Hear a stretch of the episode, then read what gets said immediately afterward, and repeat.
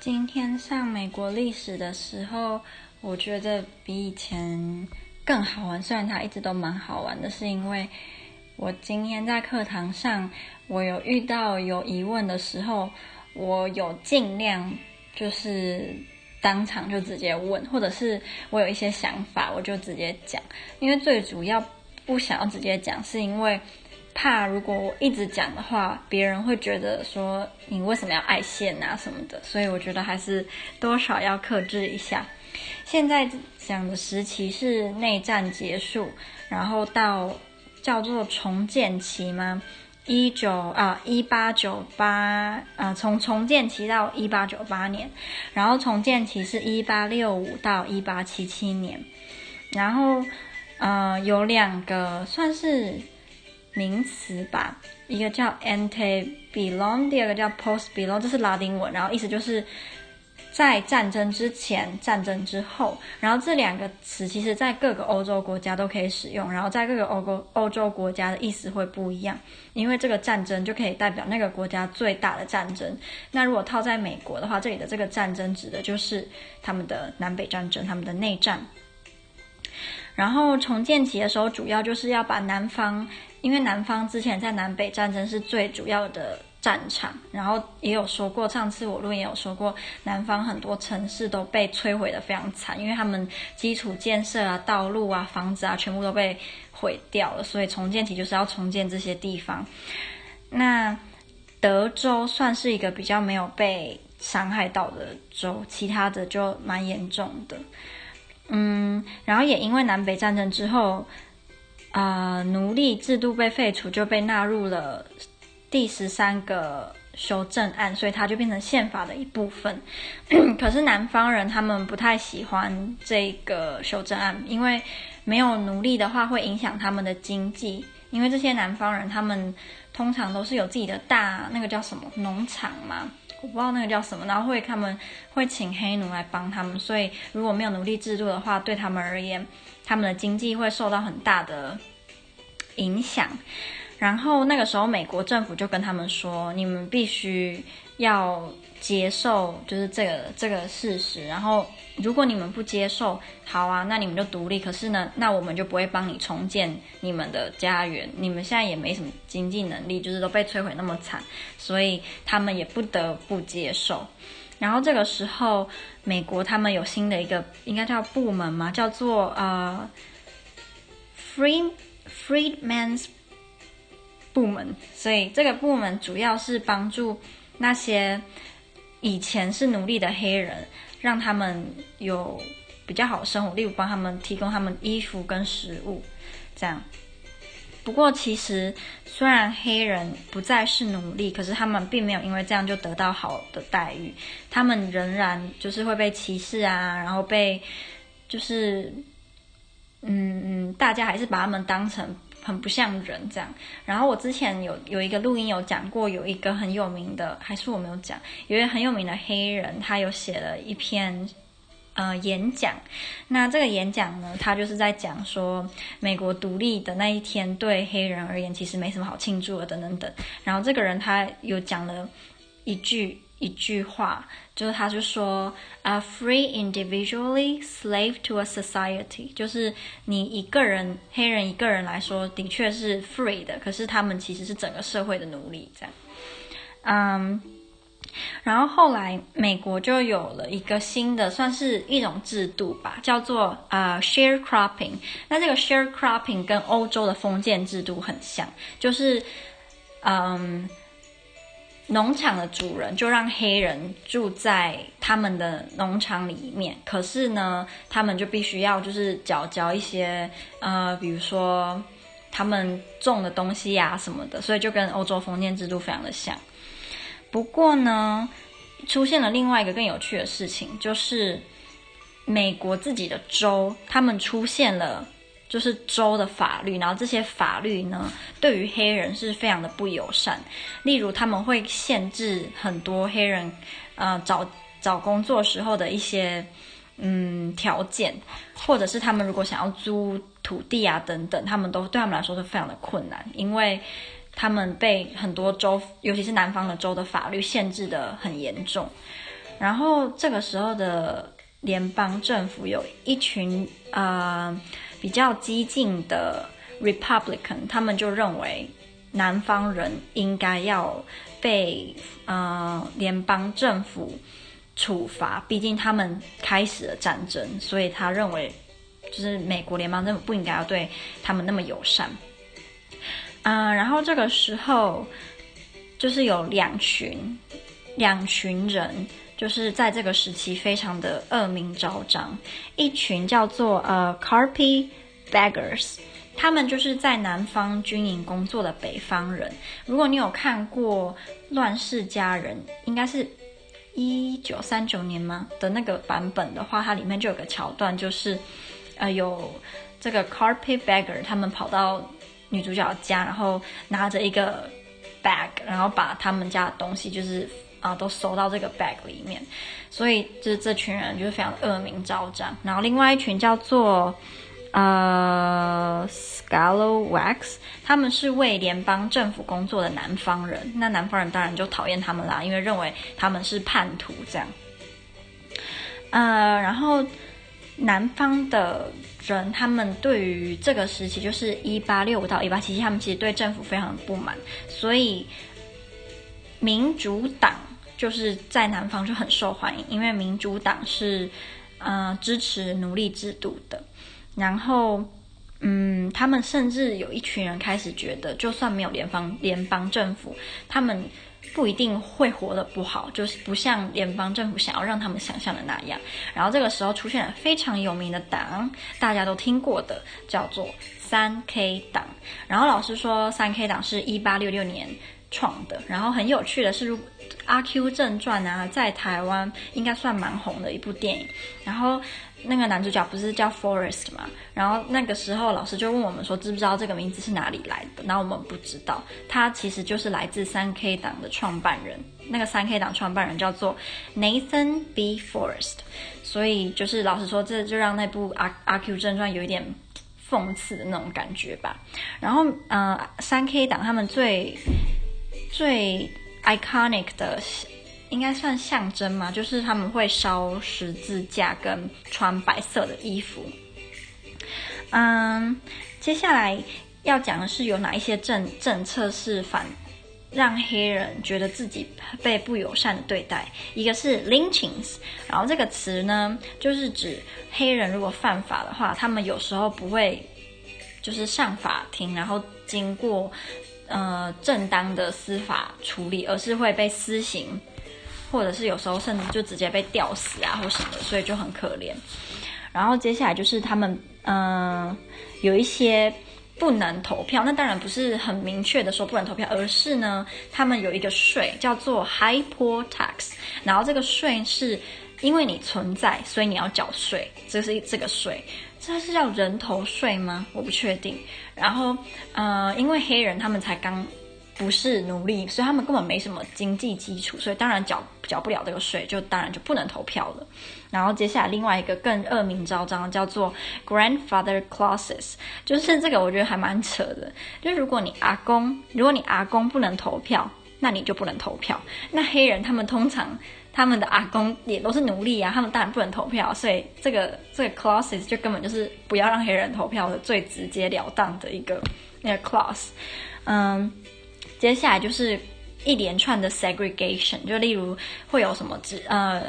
黑人专门的餐厅、黑人专门的学校、黑人专门的一些公共场合或公园。然后我记得我曾经看过故事，是什么在公车上面啊，黑人不是只能坐后面什么的，就这种。然后那个时候有一个。也是很让人觉得很不公平的法，就是美国的最高法院有说，嗯，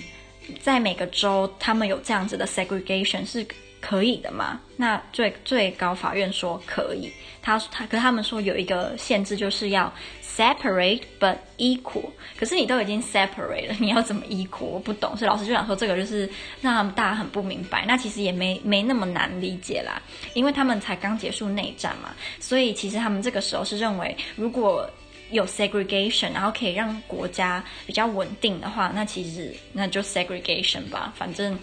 就是至少黑人已经不是奴隶的，那他们跟白人隔开，嗯、就是大部分来来讲也没那么严重了。然后最代具有代表性的 segregation 就是美国的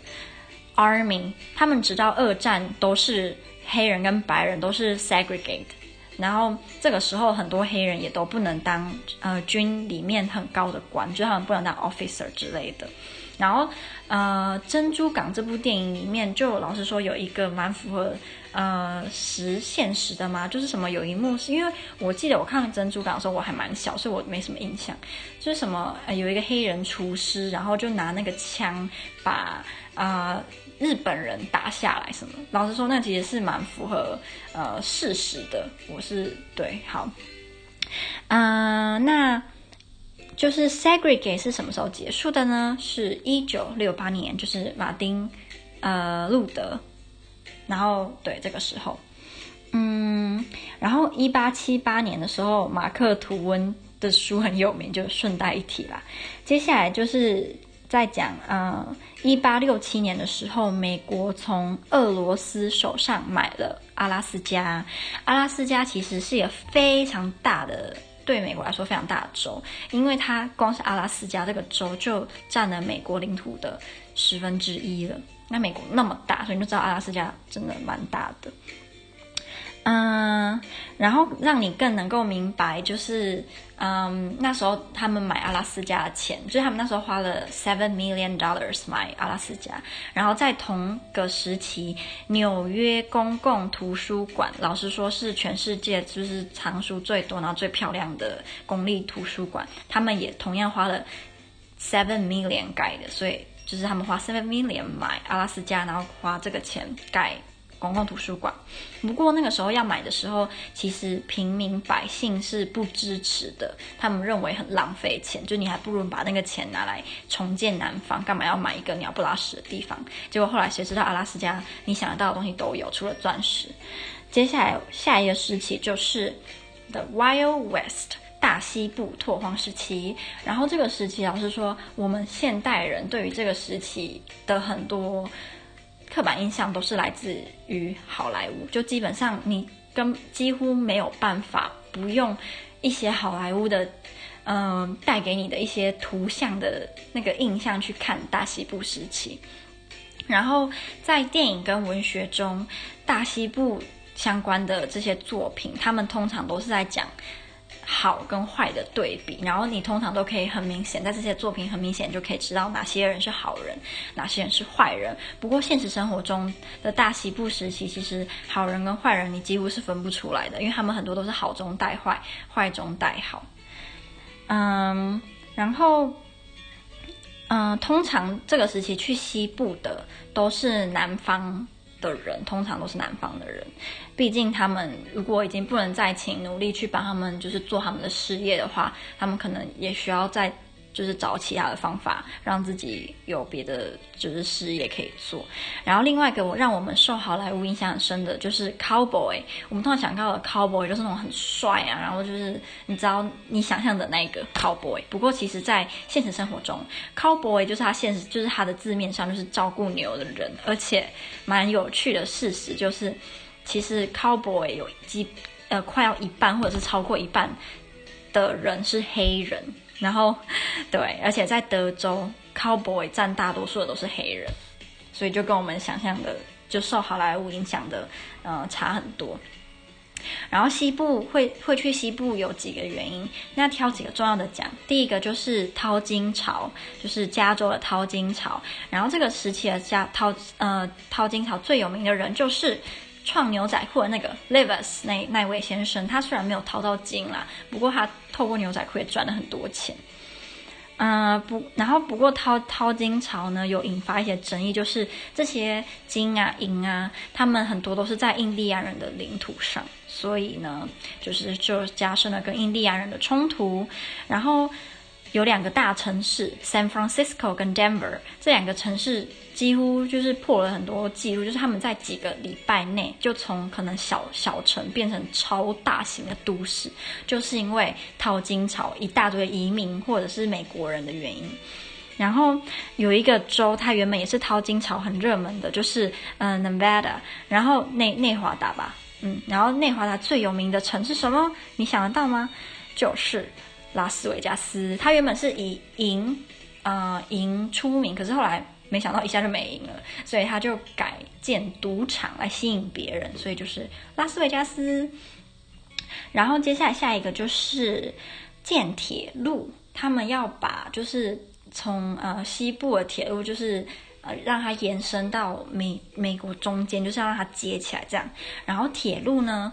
就是从西美国西边，然后过去一点的那一条铁路很难建，因为那边都是山呐、啊、什么啊，就是很陡峭的。然后这个要归功于哪个移民呢？的的的中国人。这个这个很难建的这个这条铁路，基本上是中国人盖出来的。所以老师说。之前有很多照片，嗯、他们都是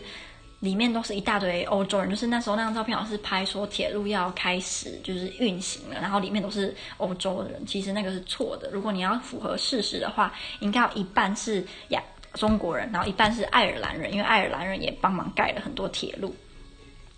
嗯，然后还有一个很有名的活动是 Cattle Drives，嗯。这个 cattle drives 就是你可以想象德州的一种那个 cattle，啊，然后这里有几个很很有名的词，都是从大西部拓荒时期来的，比如说 cowboy 啊，然后 branding，branding 就是你如果帮你的 cattle 有印那个主人的那个标志，然后呃 mavericks 就是没有印标志的那种 cattle，然后它 maverick 还有另外一个意思就是特立独行的人，之前跟奥巴马竞争的那一位。呃，那个叫什么候选人嘛，他就常常被称为 Maverick，就是特立独行的人。然后下一个我觉得最具代表的就是 Longhorns。Longhorns 就是我们在看那种美国大西部电影的时候啊，你一定可以想象，就是在那个沙漠会有那个一种牛，然后那个头上的角很长，然后通常都是以骨骼的方式在那个沙漠上，那种就叫 Longhorns。然后这个也是几乎是大西部电影的代表。然后接下来下一个，让我看看，老师有讲了一连串的大西部时期真实存在，然后也被套入好莱坞电影的一些人，我就不说了，因为几乎我都没有一个是认识。然后大西部时期还有另外一个很很具代表性的，就是 The Wild West Show，就是他们把在大西部嗯拓荒时期的场景用。马戏团表演的方式表演出来，甚至有名到跑到欧洲去表演。呃，接下来是哦，然后大西部时期，你可以说它是从一八六五年内内战结束开始，一直到一八九零年。一八九零年是印第安人嗯最后一次在美国历史上被大屠杀的那个时候，因为大西部拓荒时期。还有另外一个让人会联想到，就是跟印第安人的冲突。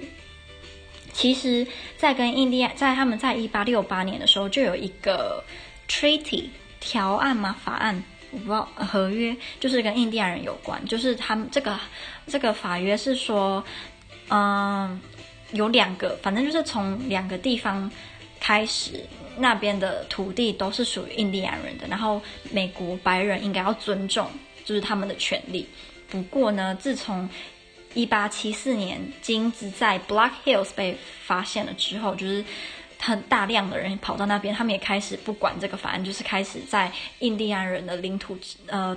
嗯，就是捣乱啊，或者是就是欺压他们。呃，后来他们解决这件事情的方法，就是把印第安人赶到他们的那个叫什么 reservation，叫什么保护区嘛，这样好像动物哦。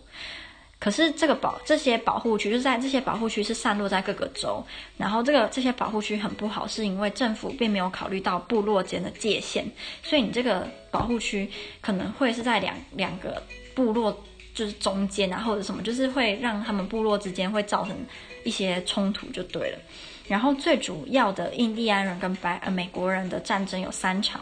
第一场叫做 Little Big Horn，是在一八七六年，然后这场战争呢。很让人意外的是，美国输了，而且因为美国输得很惨，所以这个 Little Big Horn 这个战争，在那个 Big 呃马戏团的秀有关大西部的秀也常常被演出来，因为美国人被打的就是落花流水。然后输的原因有好几个，当然，然后老师提到原因是因为他们的将军，就是美国的将军，非常自大，他认为自己怎么可能会输那些印第安人呢？结果他输了。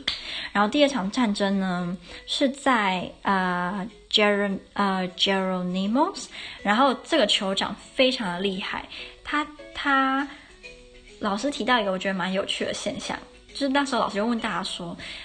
Geronimo，你想到这个这个名字，你有没有想到什么？就是他说你应该要知道，然后其实我完全没有印象。那我们班就有男生说，就是你从高处，或者是你要跳那个高空什么，就是从飞机上跳下来啊时候，美国人会喊 Geronimo，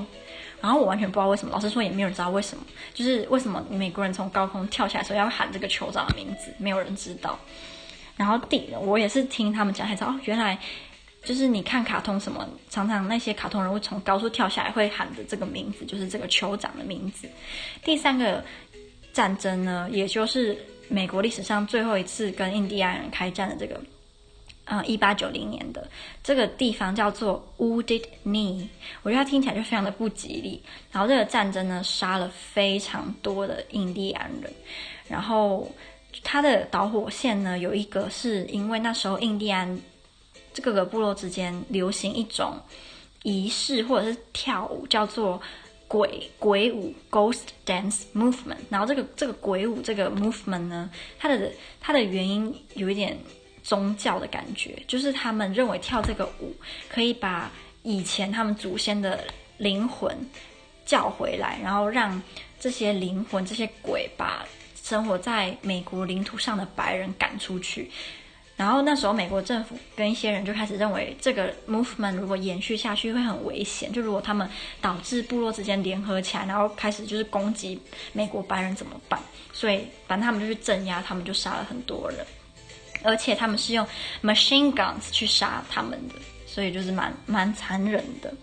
然后在嗯哦，有一个很很重要的美国的。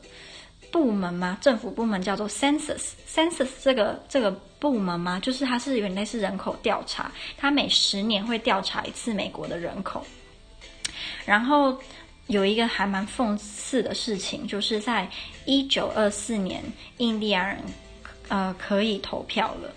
他们是最后一批在美国可以投票的族群，所以女人已经可以投了，黑人也可以投了。结果印第安人是最后可以投，可是他们是一开始就住在美国的人呐、啊，就他们是最后可以在美国这块领土上面投票的人，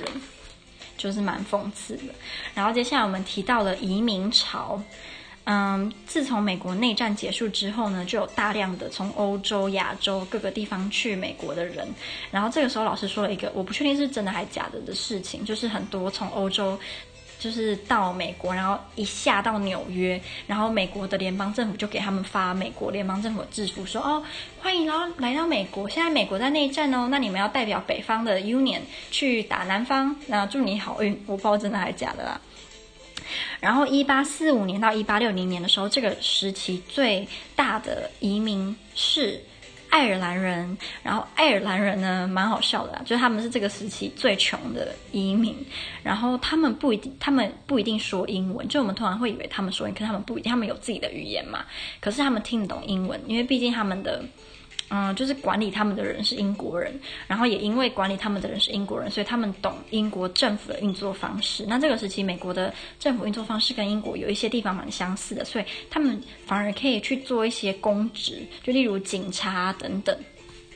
然后一八六零年哦，然后美国历史上一个很有名的爱尔兰总统，你知道是谁吗？你一定知道，你只是不知道他是爱尔兰人，就是甘乃迪。好，再来一八六零年。的移民潮变成德国人，然后德国人是很受美国政府欢迎的，因为他们知道大家觉得他们就是很遵守一些规则，然后很有那个什么治效率吗？然后他们通常是商人，然后老实说，在美国的酒很多牌子都跟德国或德文有关。再来，一八八零年的时候呢，呃，大部分都是一些他们称为 old immigration。那 old immigration 就是指从西欧或北欧去到美国的这些移民，然后在一八八零年之后的叫做 New Immigration，然后这些就是南欧跟东欧的移民，那尤其是犹太人。那在美国犹太人最多的的城市，你知道是哪一个吗？纽约。纽约的犹太人比其他世界各地的犹太人加起来还要多。不过，就是 old immigration 跟 new immigration 的有一个很大的差别，就是西欧跟北欧这些 old immigration，他们跟美国融合的比较快，可是 new immigration 就比较慢。然后 new immigration 也因为跟美国同化的比较慢，所以通常都会有自己的社区，就比如说什么希腊社区啊，然后波兰社区，因为在美国有非常多的波兰人。然后像 Boston 就是一个非常呃代表性，还有好像还有 Chicago 也都很多波兰人。嗯，然后我不知道你有没有看过一部电影叫做《我的希腊婚礼》，我觉得它里面就讲到还蛮明显，就是希腊人跟美国之间。就是融合的也没有那么快，嗯，然后在一八八二年的时候，有一个 act 叫做 Chinese Exclusion Act，就是亚洲移民被禁止了。从一八八二年到一九二四年之间，如果你是亚洲人，你移民到美国是不合法的。对，因为亚洲人太多啦，然后亚嗯、中国人或亚洲人也在也成为就是美国这个时候第一批。特定族群被禁止移民的，嗯，嗯、然后在一八八二年的时候，他们也有对欧洲的移民做一些限制，比如说，如果你是罪犯，或者是你很穷，或者是你是校尉，你也不能就是移民美国。然后后来有一个，这一个也也算是规定嘛，叫做 quotas，quotas 就是他们有限制每个国家有固定的可以移民到美国的名额，这样，嗯、然后，自从他们开始限制，比如说疯啊、穷啊、罪犯不能去美国之后，八十七趴的欧洲移民都变成就是北欧跟西欧人了，所以就很多南欧跟东欧的都去不了。好，然后现在现在这个时期，就是我们我只是二十呃，这近十十几年来最多移民到美国最多的族群，就已经不是亚洲或欧洲了，是。南中南美洲，什么墨西哥啊，然后一些南美洲的、中美洲的人，对，就跟现在跟以前很不一样，就是跟以前，